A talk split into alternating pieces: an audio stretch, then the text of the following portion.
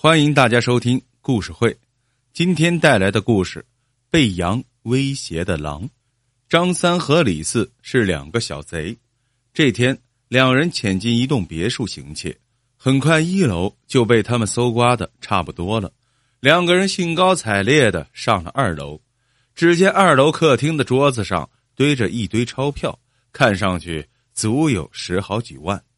张三和李四激动的眼睛都红了。细细的数了一下，整整十四万。两人将钱装进包里。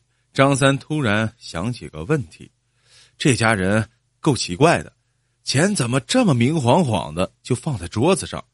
有什么说法吗？李四毫不在意的说：“别管那么多了，赶紧咱们翻卧室吧。值钱的东西一般都放那儿。”张三觉得李四说的有道理，上前一把把卧室推开。刚准备进去，却吓了一大跳。原来卧室的大床上，一个男人正呼呼大睡，地板上扔着十几个空酒瓶子，屋里弥漫着刺鼻的气味。张三和李四面面相觑，还以为这别墅是空的呢，没想到屋里居然有人。幸亏这个人烂醉如泥，否则刚才两人大呼小叫时，非让人家发现不可。两人蹑手蹑脚的向后退去，可就在这时，男人迷迷糊糊的坐了起来，看着他俩，吃惊的说：“你们。”男人五十岁左右的年纪，身材瘦小，眼里有些疑惑、震惊和恐惧。通常有这种眼神的人，都是怕有事的羊，不敢惹他们这种无视道德的狼。张三和李四立刻壮起了胆子。张三摆出一副凶狠的模样，喊道：“我俩是杀人犯，手上有人命，你给我老实点，否则别怪我们不客气。”没想到他这么一凶，男人反而不怕了，露出厌恶和仇恨之意，挺直了身子骂道：“反了你们了，没王法了！今天要钱没有？要命一条！有种你们就杀了老子！”李四愣了，真没想到。今天居然见到传说中要钱不要命的狠角色，一时间有些不知所措。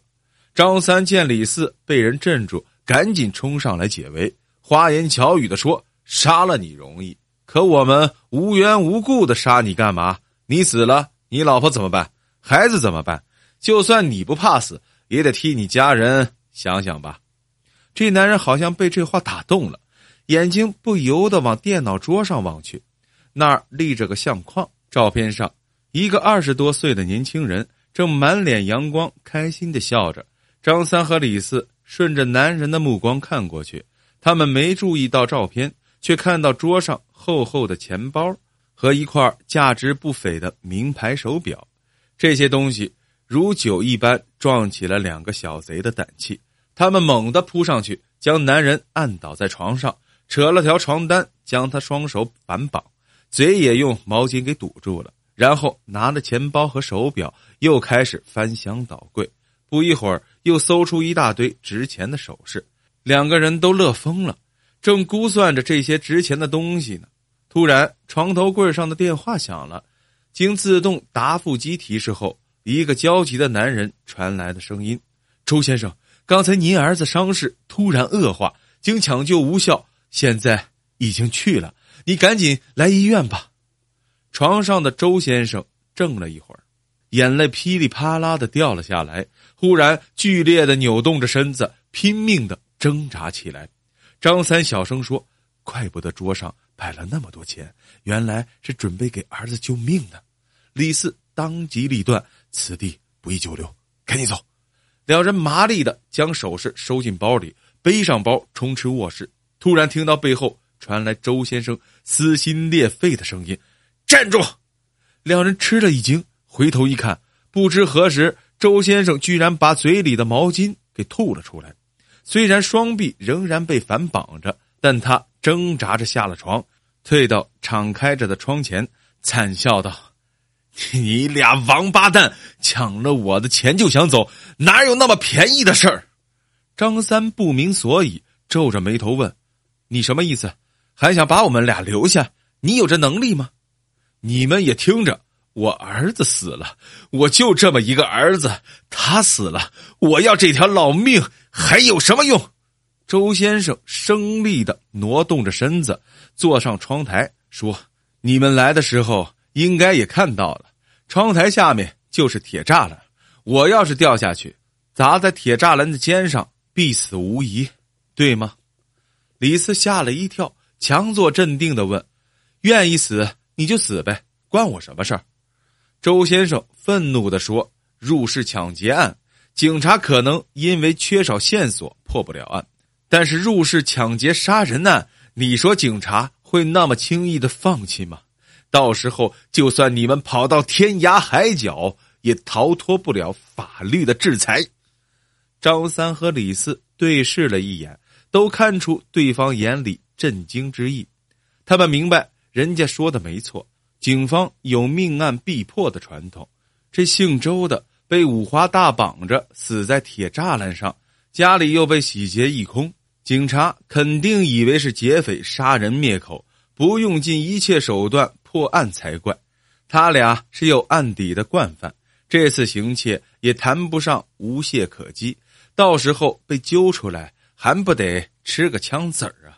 李四嘴硬，大声道：“四爷，我不吃你这一套，想死你就死，你敢死，四爷就敢埋，少拿这事儿吓唬我。好，那我就死给你们看。”周先生脸上露出一股狠意，身子往后一歪，眼看就要失去水平，掉了下去。张三什么都不顾了，大叫：“别别别别别别！周先生，你等一等，你等一等！”张三一边喊一边跑过去，想拉住周先生。周先生闻声一挺腰，双腿用力勾住窗台，稳住身子，叫道：“你别过来！你要是再过来，我这就摔下去给你们看！”张三不敢动，他看得出来。刚才只要周先生腰上或者腿上的力气再小那么一点点，恐怕现在都已经摔下去了。也就是说，人家不是在吓唬他们。如果自己和李四不能让他满意的话，他绝对不在乎用死来报复他俩。李四也看出了这一点，额头上早已惊出了冷汗。他一把扯下背包，将里面的东西一股脑倒了出来，伸大拇指对着周先生说。算你狠，东西我们不要了，你快下来吧。张三也把所有的东西都拿了出来，可没想到周先生端坐不动，沉着脸问道：“你们知道我儿子为什么死吗？”张三和李四当然不知道，于是周先生讲给他们听：周先生的儿子周勇从小品学兼优，前年大学毕业后自己开了家公司。又找到理想中的爱人，前途一片光明。可就在四天前，周勇在回家的路上遇到了一个抢劫的。